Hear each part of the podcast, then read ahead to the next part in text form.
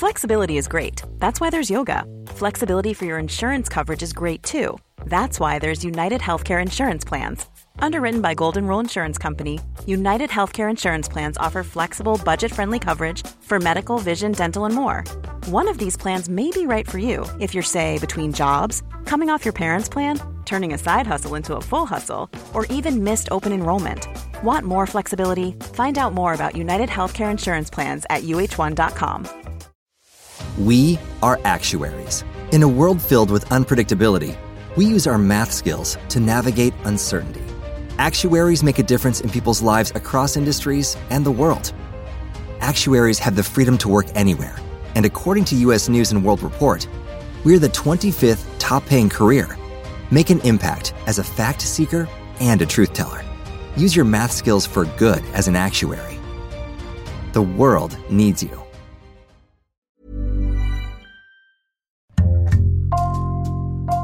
Bonjour, c'est Jules Lavie pour Code Source, le podcast d'actualité du Parisien. 15 000 emplois supprimés dans le monde en 3 ans, 4 600 en France. Renault se lance dans un vaste plan d'économie. C'est une question de survie, d'après son président Jean-Dominique Sénard. Alors comment Renault en est arrivé là? Réponse avec Erwan Bénézé, journaliste au service économie du Parisien, en charge notamment de l'industrie automobile.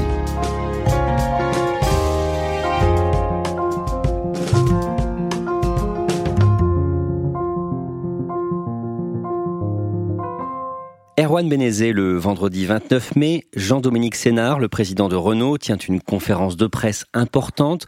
Son ton est solennel. C'est notre responsabilité aujourd'hui de prendre des décisions difficiles. Ben, il annonce un plan d'économie de 2 milliards d'euros qui va courir sur les trois prochaines années, avec à la clé 15 euh, 000 emplois supprimés dans le monde, 4 600 d'emplois en France. Et là, ce que nous recherchons, c'est bien entendu des réductions de frais de structure. C'est un plan d'économie global et cohérent avec des sites qui vont être fermés, à commencer par celui de Choisy-le-Roi, qui euh, fabrique des pièces détachées. Mais d'autres sites sont également menacés, comme la fonderie de Bretagne, dans le Morbihan. Un autre site historique, lui, euh, de production automobile, Flin, qui serait transformé euh, d'ici à 2023 pour ne plus produire de voitures, mais là aussi des pièces détachées. Toute l'économie mondiale a été durement touchée par l'épidémie, mais pour Renault, cette crise est arrivée au pire moment. Il pouvait pas y avoir de moment plus dangereux pour elle, puisque 2019, ça a été une, une annus horribilis, une perte nette de 141 millions d'euros pour cette année. Ça n'était pas arrivé depuis plus de 10 ans. Renault va effectivement très très mal.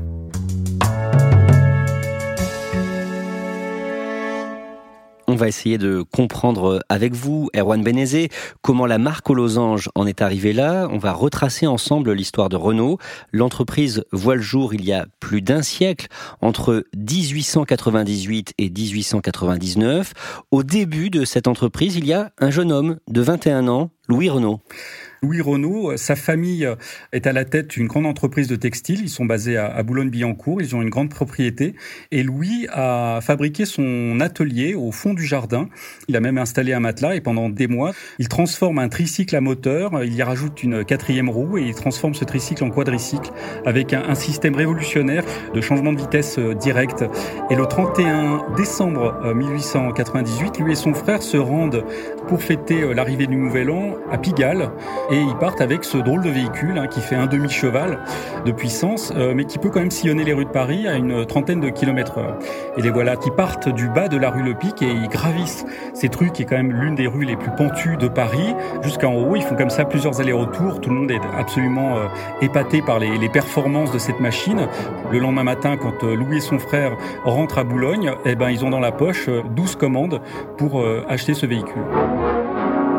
Et pendant plus de 40 ans, c'est une marque connue notamment pour ses innovations. Ça va être une marque extrêmement innovante dans l'automobile, mais pas que. Louis Renault va euh, s'attaquer à plusieurs secteurs, à commencer par l'armement. Euh, ils vont commencer à construire assez rapidement des chars, dont le fameux FT Renault qui euh, s'illustrera pendant la guerre 14-18, mais aussi des moteurs d'avion et des locomotives dans le ferroviaire. Après la Seconde Guerre mondiale, à la Libération, l'entreprise passe sous la main de l'État. Pour quelles raisons L'entreprise est accusée d'avoir collaboré avec euh, l'occupant. En fait, dès 1940, les usines Renault, et notamment celle de Bouillon-Billancourt, va être utilisée par l'armée allemande pour euh, fabriquer ou réparer les chars de la Wehrmacht. Après 1945, Louis Renault parlera de réquisition, mais malheureusement, des documents internes montrent que ça n'a pas été exactement le cas. Et en 1946, le gouvernement du général de Gaulle va organiser le marché de l'automobile en France. Que prévoit-il pour Renault? Organisation du marché de l'automobile se fait à travers un plan, le plan Ponce, très précis et très détaillé. Chaque constructeur va avoir un petit peu sa mission. À Renault, euh, de construire une sorte de voiture du peuple sur le modèle de la coccinelle de chez Volkswagen. À Peugeot et même Citroën, des voitures plus haut de gamme avec euh, plus d'innovation. C'est à ce moment-là qu'est lancée la 4 chevaux qui va connaître un succès retentissant pendant les 20 prochaines années puisque Renault vendra plus d'un million de ces véhicules. À l'occasion du deuxième anniversaire de la mise en fabrication de la 4 chevaux, la régie Renault a mis en loterie pour ses ouvriers la 100 millième voiture sortie de ses usines. C'est à un ouvrier belge, M. Van der Straten, que M. Le Faucheux, directeur de la régie nationale, a remis la dernière née des usines de Billancourt dont le millésime dit assez le succès auprès du public. Et après le succès de la 4 chevaux, d'autres modèles populaires vont suivre. C'est un enchaînement de modèles qui aujourd'hui font vraiment partie du patrimoine industriel français. Hein. Euh, je pense notamment à la Renault 4, la 4L, qui va être produite jusque dans les années 70. Il y aura aussi la R8 et euh, son pendant sportif, c'est même euh, première GTI française, la R8 Gordini avec ses drôles de roues penchées qui lui permettaient de prendre des virages à haute vitesse. Et puis dans les années 70, bah, c'est évidemment la fameuse Renault 5, la R5, qui va même devenir la voiture la plus vendue pendant 12 ans d'affilée. Erwan Benezé, comment résumer cette période pour Renault? C'est vraiment une période faste qui colle à ce que la France connaît à cette époque, c'est les 30 glorieuses et ça sera donc également les 30 glorieuses pour Renault qui écoule un très très grand nombre de voitures accessibles aux classes les plus populaires quand Peugeot par exemple vend des voitures plus chères à des catégories sociales plus aisées. Au début des années 80, la régie Renault connaît de grandes difficultés économiques. Première grave crise que traverse Renault. Renault euh, n'arrive plus à, vendre ses voitures aussi facilement qu'avant. On arrive à la fin des 30 glorieuses. Ces fameuses classes populaires voient leur pouvoir d'achat s'effondrer au point que Renault demande l'aide de l'État, qui lui accorde une recapitalisation énorme, à l'époque 18 milliards de francs, et l'effacement total de ses dettes, ce qui d'ailleurs, à cette époque, met Peugeot, son concurrent direct, dans une grande colère.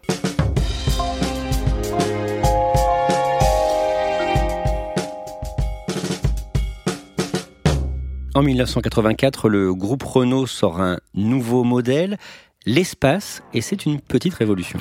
C'est effectivement une révolution, alors pas tant technologique qu'une révolution conceptuelle et de design. C'est le lancement de ce qu'on va appeler ensuite les monospaces. Elle présente le look du TGV, très grande vitesse, c'est vrai, mais aussi très grande voiture. C'est encore plus vrai, car ne vous y trompez pas, il s'agit bien d'une voiture dans la lignée des vannes, conçue par Matra Automobile et commercialisée par la régie Renault. L'espace 2000, c'est bien la nouveauté de l'année. C'est une grande voiture typiquement faite pour les voyages en famille, un dessin euh, extrêmement futuriste avec ce nez avant d'un seul tenant et ça va être un énorme succès. En fait, l'espace est à l'automobile des années 80 et 90, ce que le SUV sera dans les années 2000 et 2010. Au début des années 1990, Renault va connaître un bouleversement. On se souvient qu'au sortir de la Seconde Guerre mondiale, Renault a été nationalisé. Ben, dans les années 90, euh, Renault prend le chemin exactement inverse. Cette fois, c'est parti et c'est pour de bon. Renault privatisé, c'est pour très bientôt. Il rentre même en bourse en 1994 sous l'impulsion euh, de Louis Schweitzer, son nouveau patron depuis 1992. Quelle est la stratégie de Renault à ce moment-là? À partir des années 2000, on voit s'opérer dans le monde entier un mouvement de concentration des constructeurs avec euh, des alliances, des partenariats, des rachats. Et donc la feuille de route de Renault dans ces années-là est de partir à la conquête de nouveaux territoires, de nouveaux marchés. Très concrètement, ce désir de conquête se traduit par exemple par des tentatives de rapprochement avec d'autres grands groupes. Ça va être en 1996 Volvo, euh, le constructeur suédois qui a déjà 20% des parts dans Renault. Tentative d'ailleurs qui va être totalement avortée au dernier moment par euh, la direction de Volvo. Il y a un choc de culture d'entreprise. le management de Volvo est très transversal, très euh, participatif et ne supporte pas le management autoritaire que peut avoir les Français et donc au dernier moment, ils disent non. C'est à cette période que Louis Schweitzer rencontre un certain Carlos Ghosn. Dans les années 90, Louis Schweitzer commence à réfléchir à celui qui prendra sa place et il recrute Carlos Ghosn qui vient de chez Michelin. Et ce tandem, Louis Schweitzer, Carlos Ghosn, n'hésite pas à fermer des sites. Il n'hésite pas à licencier euh, du personnel et c'est euh, la fermeture de cette usine en Belgique, de Villevorde. 3000 salariés vont perdre leur emploi. Ça va être un conflit social très important avec euh, une tentative de réquisition du, du matériel qui est produit, de voitures, de Clio, qui n'est pas sans rappeler ce qui s'était passé dans l'usine LIP à Besançon dans les années 70 fermeture euh, du site de Villevorde d'autant plus incompréhensible pour les syndicats et les salariés que Renault a connu de grands succès pendant cette décennie, la Twingo, la Clio ou encore la Mégane et le Scénic. Comment justement euh, expliquer ces succès? La griffe de, la marque, c'est euh, la capacité à, flairer, voire à devancer l'air du temps avec euh, des designs assez courageux, euh, notamment la Twingo. Hein, au début, elle a vraiment déstabilisé le grand public et pour finalement connaître un, très très grand succès commercial, comme effectivement la Clio, la Scénic et bien d'autres modèles qui vont arriver. En 1998, Louis Schweitzer opère un rapprochement avec un constructeur japonais. Le champion japonais Nissan qui euh, se trouve à ce moment-là en grande difficulté. Renault veut euh, partir à la conquête d'autres marchés et un constructeur japonais peut être une très très bonne porte d'entrée au Japon par exemple, mais également euh, aux États-Unis où Nissan est très présent. Comment va fonctionner l'alliance concrètement? Renault euh, prend 45% euh, du capital de Nissan et euh, Louis Schweitzer envoie à Tokyo son bras droit pour piloter directement le constructeur Nissan. Et donc il envoie Carlos Ghosn qui part avec une toute petite task force d'une dizaine de personnes. À eux seuls, ils vont redresser en trois années seulement le géant déchu Nissan. L'année suivante, Renault rachète aussi un constructeur européen, l'entreprise roumaine Dacia.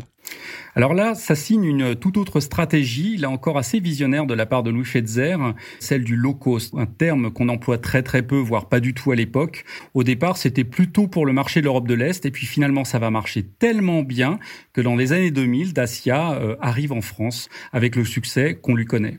Comment se porte la marque dans les années qui suivent?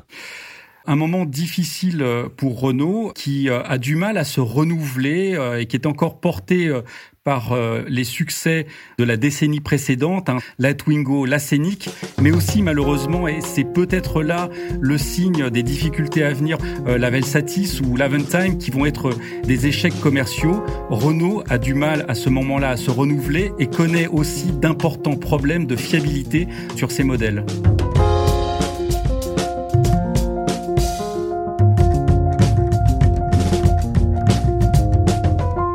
En 2008, la crise des subprimes éclate aux États-Unis. Carlos Ghosn sent qu'elle va provoquer une crise économique mondiale. Que fait-il? Il sait qu'il va devoir demander l'aide de l'État, il sait qu'il y aura des contreparties, notamment sur l'emploi, et donc avant de faire cette demande, eh ben, il fait le ménage, il euh, lance un plan de suppression d'emplois de 6000 postes en France. C'est pas lui directement qui le fait, c'est son bras droit de l'époque, Patrick Pellata.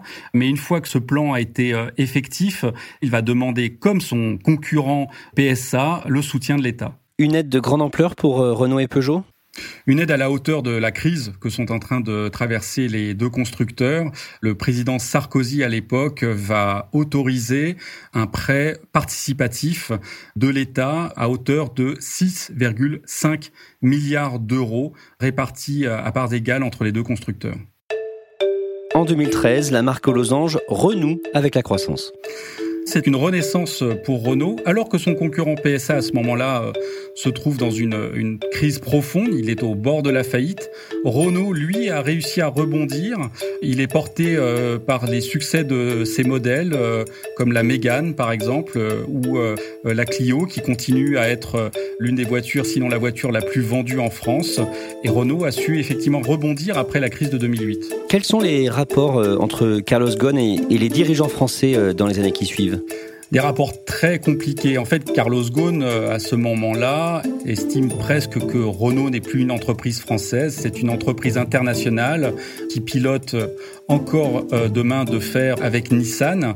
Et donc, il s'est presque détaché de l'emprise de l'État et il entend diriger l'alliance Renault et Nissan à sa façon, sans avoir les conseils ou les injonctions de l'État français.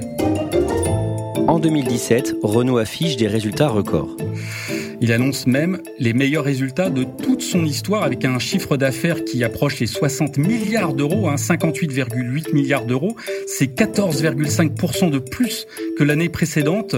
À ce moment-là, Carlos Ghosn est au sommet de sa gloire. Le 19 novembre 2018, Carlos Ghosn est arrêté par euh, les autorités japonaises. Il est soupçonné notamment de fraude fiscale et d'abus de biens sociaux. C'est une enquête interne de Nissan qui a lancé l'affaire. Le constructeur japonais a mis en place immédiatement une cellule de crise et s'apprête à pousser Carlos Ghosn vers la sortie. Pour la société, bien sûr, c'est définitivement inacceptable. Et des experts nous ont également dit que cette faute était suffisamment grave pour l'écarter. Quatre chefs d'inculpation. Hein. Les deux premiers concerneront des, revenus différés non déclarés aux autorités boursières par Nissan. Et les deux autres sont euh, des abus de confiance aggravés. Carlos Ghosn va passer en 2018 et 2019 plus de 100 jours en prison. C'est la chute d'un empereur. Quelles sont les réactions chez Renault? C'est la stupéfaction, en tout cas de façade. C'est certainement aussi le soulagement euh, pour une bonne partie euh, de la direction de Renault qui ne supportait plus euh, les manières autoritaires de son patron Carlos Ghosn. C'est à la fois la surprise et, il faut l'avouer, d'une partie de, de cette direction un soulagement. Le 24 janvier 2019, le président du groupe Michelin, Jean-Dominique Sénard, est désigné pour succéder à Carlos Ghosn. Il trouve l'entreprise dans quel état en arrivant? Une entreprise qui va très mal. En fait, une entreprise qui n'a plus de gouvernance, donc qui navigue à, vue, presque comme si le gouvernail avait été cassé. Euh, il faut redresser la barre. Une entreprise qui a de gros problèmes relationnels avec son partenaire Nissan. La tâche qui est assignée à Jean-Dominique Sénard est très très lourde. Le défi est grand. Quels sont ses objectifs justement? Alors le premier objectif va être restaurer les relations euh, avec l'Alliance, hein, qui ont été extrêmement mises à mal par l'affaire Gaune, euh, mais également d'améliorer l'efficacité euh, à la fois des deux groupes, Nissan et Renault, mais également les, synergies, l'efficacité de l'alliance, hein, puisque c'était pour ça que les deux constructeurs s'étaient rapprochés, pour mutualiser une partie de la production. Et c'est sur ces objectifs-là que Jean-Dominique Sénard va travailler dans les mois qui suivent. Il connaît lui aussi des frictions avec Bercy. Bah, les relations avec euh, l'État actionnaire, hein, qui possède 15% du capital de Renault, sont compliquées. À la fois, Renault est une entreprise privée, mais effectivement avec l'État français euh, dans la gouvernance, ce qui euh, d'ailleurs ne plaît pas toujours beaucoup à, Nissan, et donne lieu à des frictions entre la direction et entre son président Jean-Dominique Sénard et Bercy. Frictions qui vont être portées avec l'épisode de la fusion avortée entre Renault et Fiat Chrysler en juin 2019. L'État, effectivement, euh, procrastine pour euh, valider euh, cette fusion. En fait, ils ont peur que Renault passe sous l'escarcelle de l'italien et donc recule, recule jusqu'au moment où bah, finalement Fiat Chrysler retire sa proposition et c'est la fin de ce projet de fusion entre l'italo-américain et le français. Fin 2019, Renault affiche une perte nette de plus de 140 millions d'euros. Au début de l'année 2020, les résultats de Renault sont très mauvais. Renault n'a pas su renouveler sa gamme. Et puis, Renault souffre depuis un moment de gros, gros problèmes de surcapacité. La plupart de ses usines, des 12 usines en France, tournent à moitié de leur capacité, à 50-60%, ce qui coûte une véritable fortune à l'entreprise. Renault a aussi euh, souffre de certains choix stratégiques de Carlos Ghosn qui ont été opérés euh, dans la décennie précédente, notamment euh, de s'être lancé dans le 100% électrique, mais en ayant mis de côté d'autres technologies qui aujourd'hui deviennent indispensables au marché automobile, à savoir l'hybride et l'hybride rechargeable. Renault a pris beaucoup beaucoup de retard qu'il convient aujourd'hui de tenter de rattraper.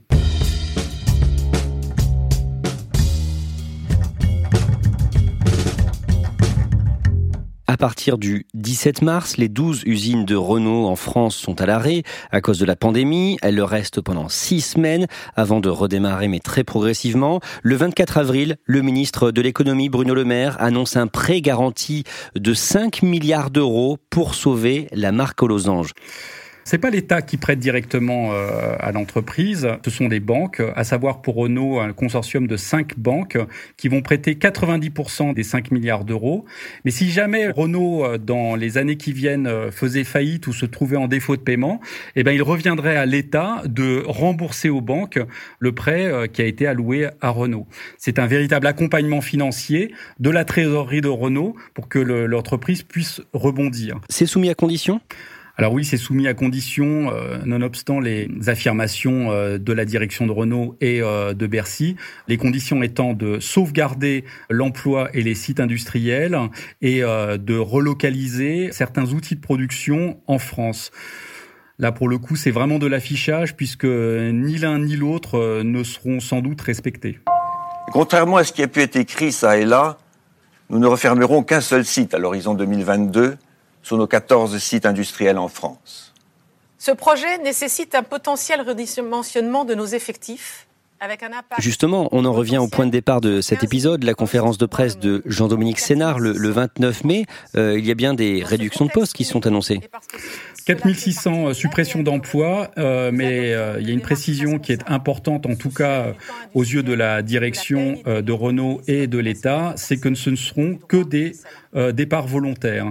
Pour ces potentiels ajustements d'effectifs, nous nous engageons à les mener en nous appuyant sur des mesures de reconversion, de mobilité interne et sur des départs volontaires. On ne licencie aucun salarié et c'est là-dessus que l'État et la direction de Renault entendent convaincre à la fois le grand public et les salariés pour euh, faire accepter euh, ces 5 milliards d'euros de prêts malgré le plan d'économie que le président de Renault a annoncé. Erwan Benezé, euh, le jour de cette conférence de presse, juste après, vous avez pu interviewer Jean-Dominique Sénard. Comment est-ce que vous l'avez senti? J'ai senti le patron de Renault fatigué, sans doute par les longues semaines de négociations euh, avec euh, l'État français et puis par le poids de ce qui venait d'annoncer hein, euh, les suppressions d'emplois. savoir, Jean-Dominique Sénard, y compris à l'époque où il était le patron de Michelin, a cette image de, de patron social. Et ça ne doit pas être simple pour lui d'annoncer un tel plan d'économie, même si, et il nous l'a dit aux Parisiens, c'est une question de survie pour Renault. Quand Jean-Dominique Sénard dit que c'est la survie de Renault qui est en jeu, est-ce qu'il dramatise ou est-ce que c'est vrai? Renault va effectivement très très mal et si euh, les bonnes décisions ne sont pas prises, Renault pourrait un jour disparaître ou être racheté par un concurrent. Que doit changer Renault dans les mois, dans les années qui viennent? Voilà, il faudrait euh, plusieurs heures pour expliquer, faire la liste de tout ce que Renault doit changer, euh, à commencer d'abord par sa gouvernance, après l'ergone. Il faut réinstaurer une confiance au sein des équipes. Il faut aussi regagner de la rentabilité, donc ça va passer par certainement la fermeture de sites. dernier défi, celui de l'électrique, avec des usines qui vont être entièrement consacrées à cette technologie. D'ailleurs, Renault rentre dans le consortium entre euh, Total Saft et PSA pour construire des batteries ici en France en partenariat avec l'Allemagne, une sorte d'Airbus européen de la batterie. Les chantiers qui attendent Renault sont immenses.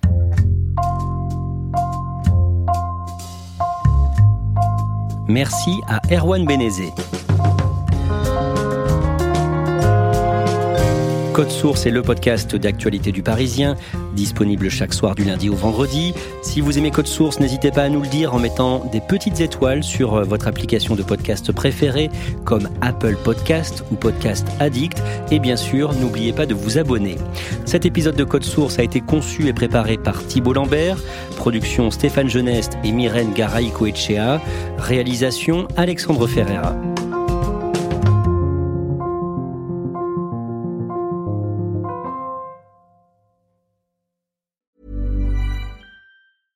Normally, being a little extra might be a bit much, but not when it comes to healthcare. That's why United Healthcare's Health Protector Guard fixed indemnity insurance plans, underwritten by Golden Rule Insurance Company, supplement your primary plan so you manage out of pocket costs. Learn more at uh1.com. Hey, it's Danny Pellegrino from Everything Iconic. Ready to upgrade your style game without blowing your budget? Check out Quince. They've got all the good stuff shirts and polos, activewear, and fine leather goods all at 50 to 80% less than other high-end brands. And the best part? They're all about safe, ethical, and responsible manufacturing. Get that luxury vibe without the luxury price tag. Hit up quince.com slash upgrade for free shipping and 365 day returns on your next order. That's quince.com slash upgrade.